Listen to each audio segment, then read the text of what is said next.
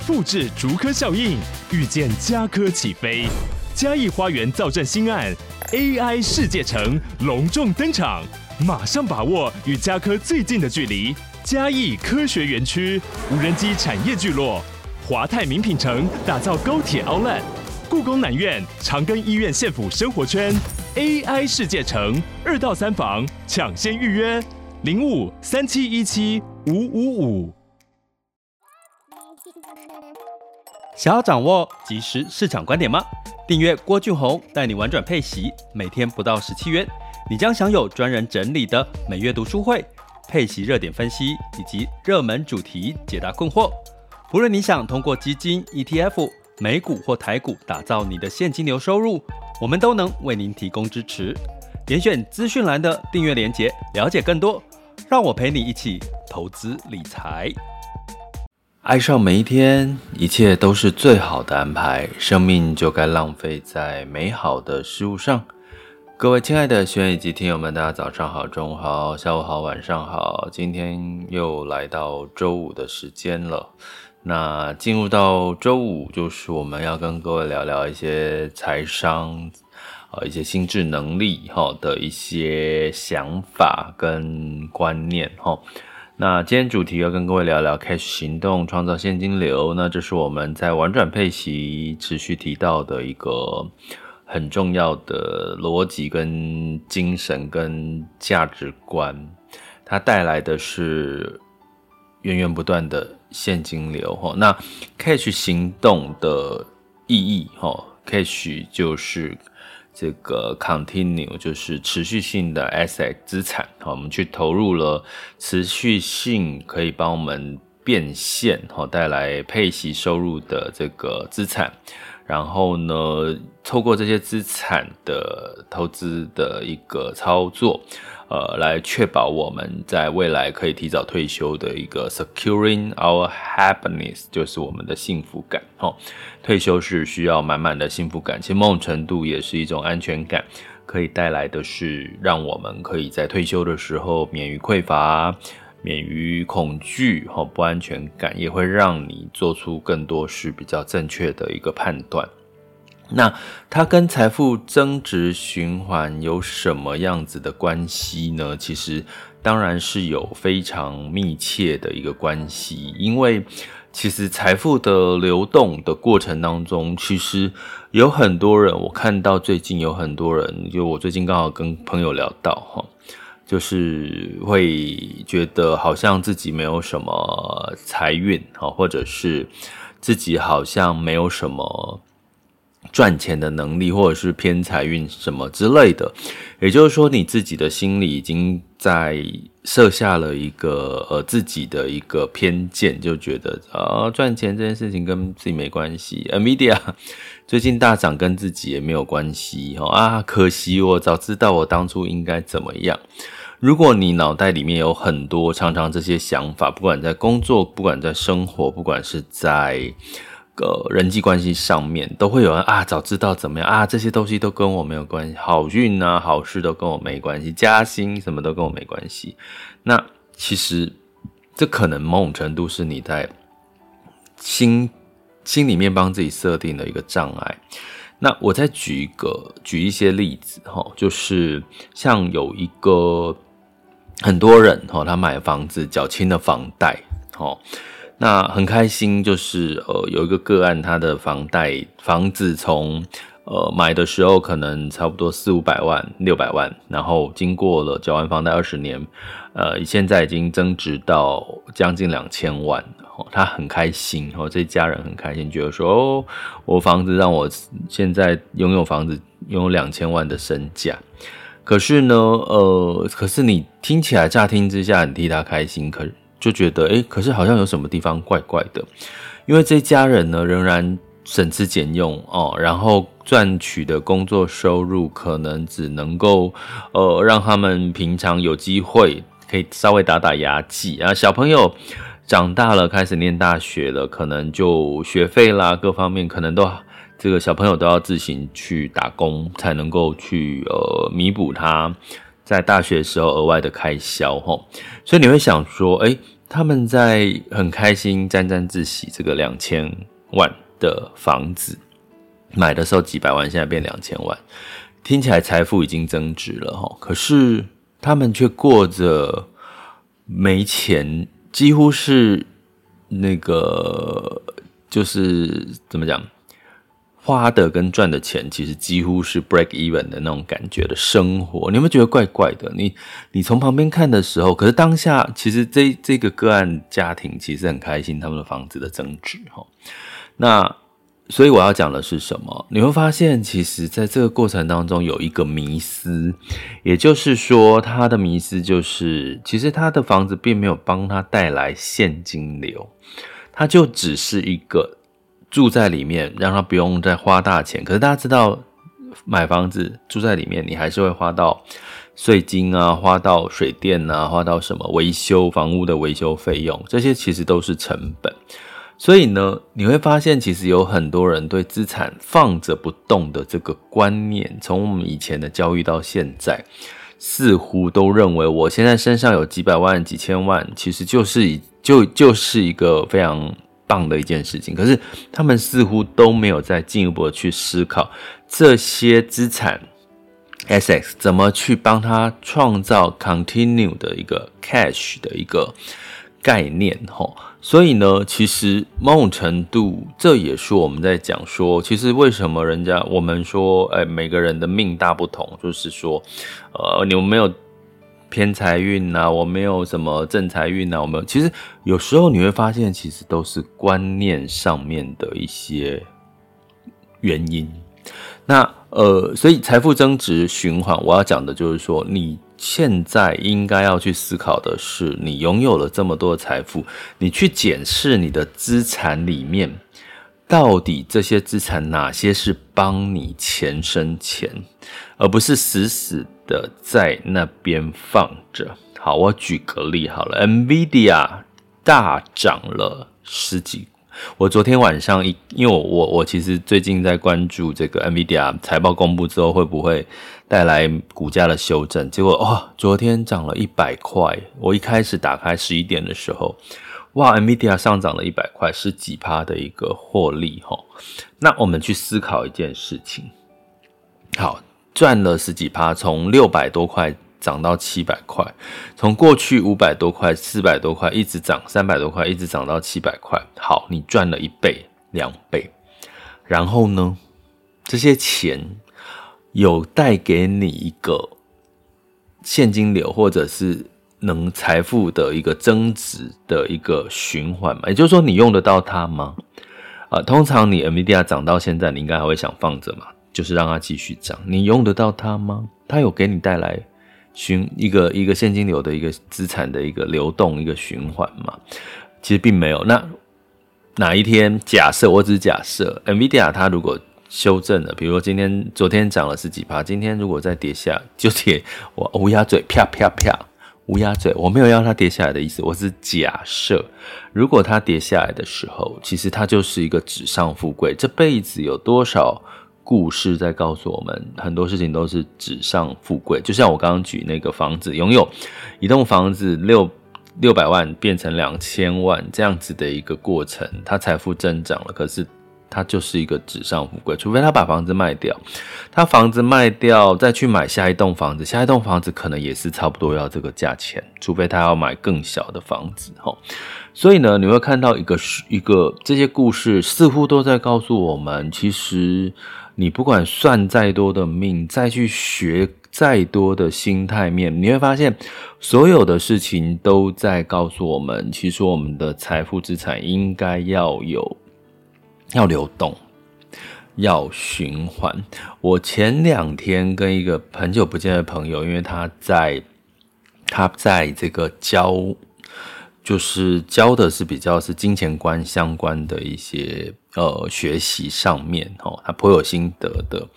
然后他在他讲说，哎，其实他刚好我们聊到一件事情，让我觉得非常玩味，就是说，他说许多的人很多的老师，有些老师是在讲金钱观，吼，你怎么去创造赢的金钱观，怎么去建立跟金钱的关系，甚至你看到很多跟金讲金钱关系，就命理，比如说你的钱包，你对钱要怎么谈，什么态度要怎么用，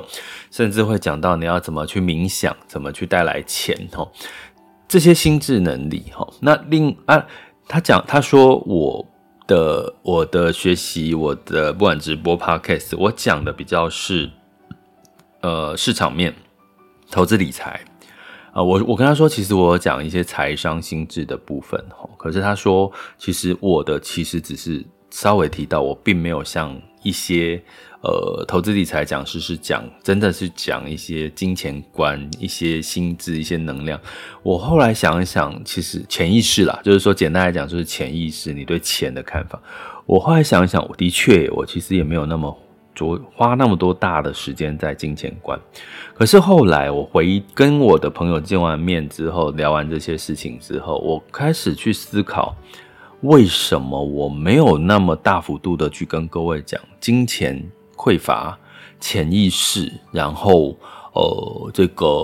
所谓的金钱，你该怎么对待金钱的态度，是因为我觉得你再怎么样，后来啦哈，我先讲，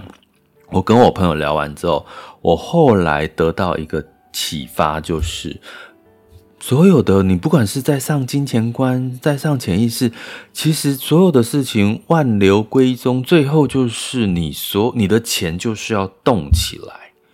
所谓动起来，就是你必须让你的钱有流动。所以我们常说，最常我们听到很多举例，就是有付出才有收获，对不对？我们从以前常常听到这样子的字眼。我们常常讲说，当你有赚到钱的时候，你就要怎么样？很多的有钱人，很多高资产就会去做慈善事业，去捐款。其实这代表什么？钱的流动，你有获得也有支出，所以你就会一直。呃，让钱钱滚钱的进来哈。那回到我刚刚讲的例子嘛，就是刚刚提到那个房子不动，你你就是你还是生活过得苦哈哈。其实你会发现，所有在讲金钱观的事情，都是在告诉你金钱要流动这件事情。后来我为什么后来没有花时间去做这件事情？我觉得这不就是。基本观念吗？Common sense 吗？金钱就是要流动，可是可能不尽不见不尽然，就是很多人都知道，其实金钱应该要是要流动的，吼，就是要让它流动，它才会一直长大，它才会一直长大。很有趣，很有趣。后来发现我为什么没有讲这些事情，是因为我没有，我觉得这是应该基本观念，而且其实在玩转配息配息。我们在讲配息、现金流收入，它其实就是在一个金钱流动之下，所以我从头到尾潜移默化，的确都在做这件事情。可是我比较不是说我把金钱观怎么潜意识去去获得赢的这种金钱观这种事情放在第一顺位去讲这件事情哈。所以我后来我还蛮喜蛮开心有跟我朋友这段的讨论跟对话，因为终于让我更清楚知道，我其实是把。流钱的流动的事情放在 cash 行动这件事情，也就是如何去人生当中应该如何去创造可以预期而且可以持续性的现金流收入。因为当你做到这件事情，你所有的金钱观的事情，其实某种程度已经做到，因为你潜意识习惯，你就是在做这件事情。你早睁开眼睛上班上领到薪水。第一时间就去投资，可以帮你配息，可以带来鼓励的，不管是 ETF 跟基金，其实你就是已经在创造源源不绝的现金流了。所以你去上那些什么金钱观、潜意识，其实最后你你你还是要 do something 嘛，对不对？你还是要 do something，所以你就是乖乖的去做配息，或者是基，不管是基金、ETF 或者是存股，其实只要可以帮你带来。现金流收入不是那种死板板的，就是财富增值，让它可以帮你带来钱。虽然你去买房可不可以？可以是可不可以去这个？比如说当包租公包租婆，或者是让你的房贷房子的钱资产是可以灵活运用的一些一些方法哈。其实我我觉得有好多事情是你只要愿意去思考这些，怎么样去变现，怎么样去增加你现金流收入，其实你已经在你的金钱观上面已经是在呃强化，而且在滚动你的现金流。前两天。呃，记者朋友来问我，哦，就是问问我一个个案，就是这个劳健保，哈，就是呃，大家知道劳保通常到五十岁以上，呃，工作年资二十五年，是不是？是不是二十五年？就是呃，一个规则里面，它就可以一次领，哦，可以选择一次领。那你要月领，哦，每个月那个现金流，劳保现金流，你要月领，就是要到六十。岁到六十五岁才可以月领。那他问我有一个个案，他被支遣了哈，然后他找找不到工作，哦，没有工作了，五十岁，然后他可以适合一次领，那就问我给这个个案的意见，应该是五十岁的时候一次领，还是要六十五岁才月领？他问我哪一个比较好？以这个个案来看。我说，基本上这个观念很简单，你能够撑到六十五岁继续工作，劳保六十五岁开始领，就是最好的选择。原因是，他就是到六十五岁，确定政府一定会给你一万、两万、三万都有可能，就看你的年资，看你的工作收入嘛，吼，这是最确定的，而且是领到什么时候？领到走掉，吼，这是最确定的现金流。可是。差别就是，你必须我刚刚讲这个个案是五十岁，所以你必须要再等十五年到六十五岁才可以领劳保年金，每个人都一样。可是你五十岁有一个机会是可以一次领，一次领的金额大概都是在差不多在两百多万上下，两百万上下。好，两百万上下，你的选择是什么？这两百万领到了。去做配息，假设在七个 percent 的配息情况下，每个月大概会有一万二左右的配息金，它远远不如六十五岁才开始领的这个月领的金额，不如哦，哦，大概会少个八千到一万块。可是你五十岁就开始有这个现金流收入了，哪个好？哪个好？我觉得每个。五十岁就开始有现金流收入，不见得不好，可是你必须要承担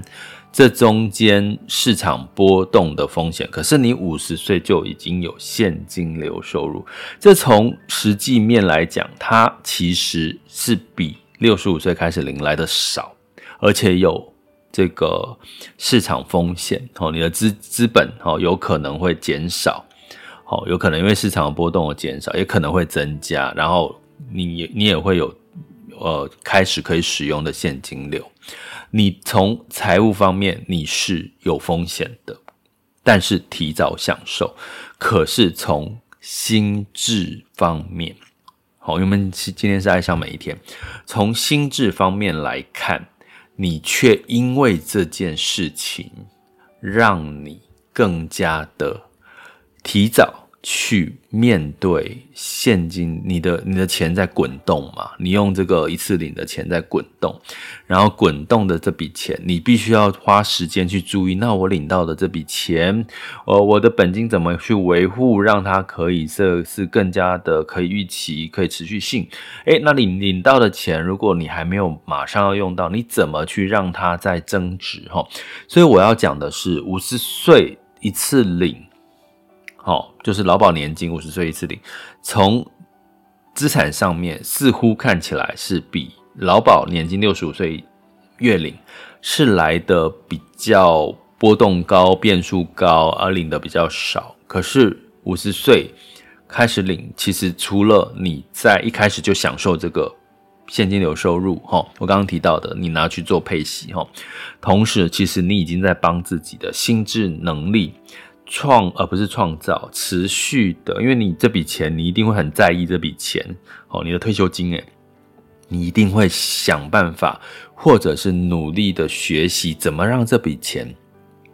它可以持续源源不绝创造可以预期，然后可以持续性的现金流收入哦，所以基本上你是有获得的。如果你是一次零的话，我觉得你在心智能力上是，因为你不可能只有这笔钱吧？你不可能五十岁退休领了这个两百万，然后你只有这笔钱，你一定还会有其他 do something 去创造你的被动收入，或者是你的这个继续工作的收入，或者是其他收入都可以哦。所以呢，从这样的一个角度来看，我觉得其实你不见得会比六十五岁再领的钱会越领越少。如果五十岁就开始投资的话，因为你的专注力会比你六十五岁安安稳稳的领政府给你的那笔劳保年金是来得更加行动力，更加有专注力，因为那是你的钱，你要创造现金流，你就必须要花时间去 do something。所以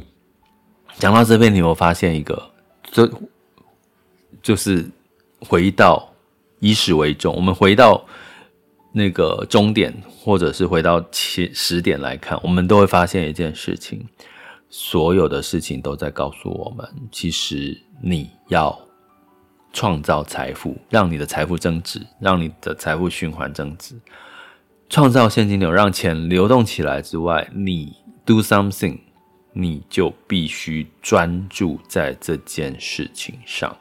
专注怎么让你的配息更多，专注怎么让你的配息更稳定，专专注你怎么让你的配息更加的持续，更加的可以预期。哈，哦，所以我刚刚讲前面的几个例子，如果你不专注，你就是觉得我有个房子了，两千万了，哎，我就什么都不用做了。不不不，因为你的钱还是没有流动，他没有帮你继续钱生钱，所以你还生活还是过得品质没有比较好啊，还是苦哈哈，这样理解吗？这背后的核心意义，其实这一点如果你可以通的话，你知道钱是需要流动，你会看到很多的命理老师学家都在告诉你钱要流动，很多的这个这个高资产或者是所谓有钱人都在告诉你，他赚了钱，他其实都一直在做。布施就是在做善事，为什么？钱创造钱的流动。为什么我们常讲说借钱举债借钱去去创业或干嘛？它不是一件可耻的事。你有负债不见得是件可耻的事。你只要是用在让你的钱流动，而不是一个负债。所以我最近最后我用一个我朋友的例子，我从朋友跟借给他的亲戚在过年前借给他亲戚二十八万。借给他亲戚二十八万，然后理由当然是用一个呃不就感觉是需要真的很急用借他钱的理由，但是不知道借是不是真的是这样。然后到目前为止，过年前到目前为止还没有还钱二十八，本来是说要还，就借了一两个一个月或多久就要还了吼，到现在还没有还。好，那我我我讲的，我后来跟他分享吼，因为其实。人家说，你借钱其实借给别人，他其实也是一个财布施的概念，就是说你其实是去帮助一个需要帮助。如果他是真的需要帮助，所以如果你没有办法，就像我刚刚讲的，我们其实每个人都应该要让钱流动，包含你有能力去帮助更多的人。这个帮助是帮助真正需要帮助、值得需要帮助的人。如果你分分辨不了谁是真的需要帮助，那你就捐给慈善机构嘛。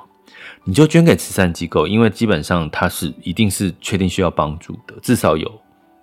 呃合法机构是有有有有有有主管机关在把关呐。我的意思是这样。那你借给亲朋好友，如果你也不知道他是不是真的，还是他其实就是因为某某其他不可不需要去同情的理由跟你借钱，你也分辨不出来。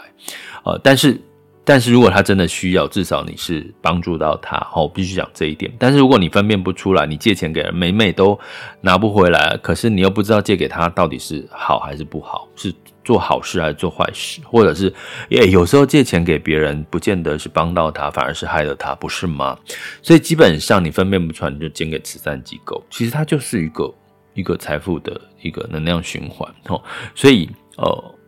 我我那个时候，我跟我朋友讨论说，其实你真的如果，因为他很容易被人家借钱，很容易周遭一堆一些人嘛借。我说，是不是这个背后的一个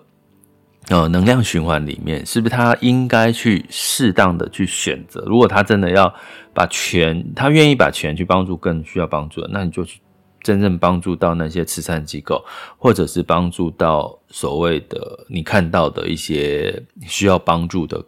个案、老人或孩童或什么的。所以最简单就是捐给慈善机构，其实你的钱还是一样帮助别人，可是至少你知道你真正是帮助到别人。吼，所以呢，你会发，我再回头讲，就是这所有的事情，你会发现都是同一件事情，让你的钱流动起来。你在看学再多的金钱观，他都在告诉你，钱就是让它流动起来，而且流动起来不是死钱哦，就是刚刚讲增值之外，所以我们讲婉转配息，让配息让你的钱流动起来，这也是一个方式，好吗？好，最后请大家给大家提醒大家一下，我们常讲说，生命就该浪费在美好的事物上。这一周很快就过去了，过年也很快就过去了。好，再过个元宵，就元宵节过后就是过完年，整个年就结束了，就新的一年。所以在这段时间，你有没有把生命浪费在美好的事物上呢？呃，如果有，哪怕只是一点点时间，几秒钟、几分钟、一天、两天，其实都会值得留下美好的回忆，带给你满满的正能量。我们希望大家可以随时彼此提醒一下彼此，好吗？爱上每一天，一切都是最好的安排。生命就该浪费在美好的事物上。我们下次见，拜拜。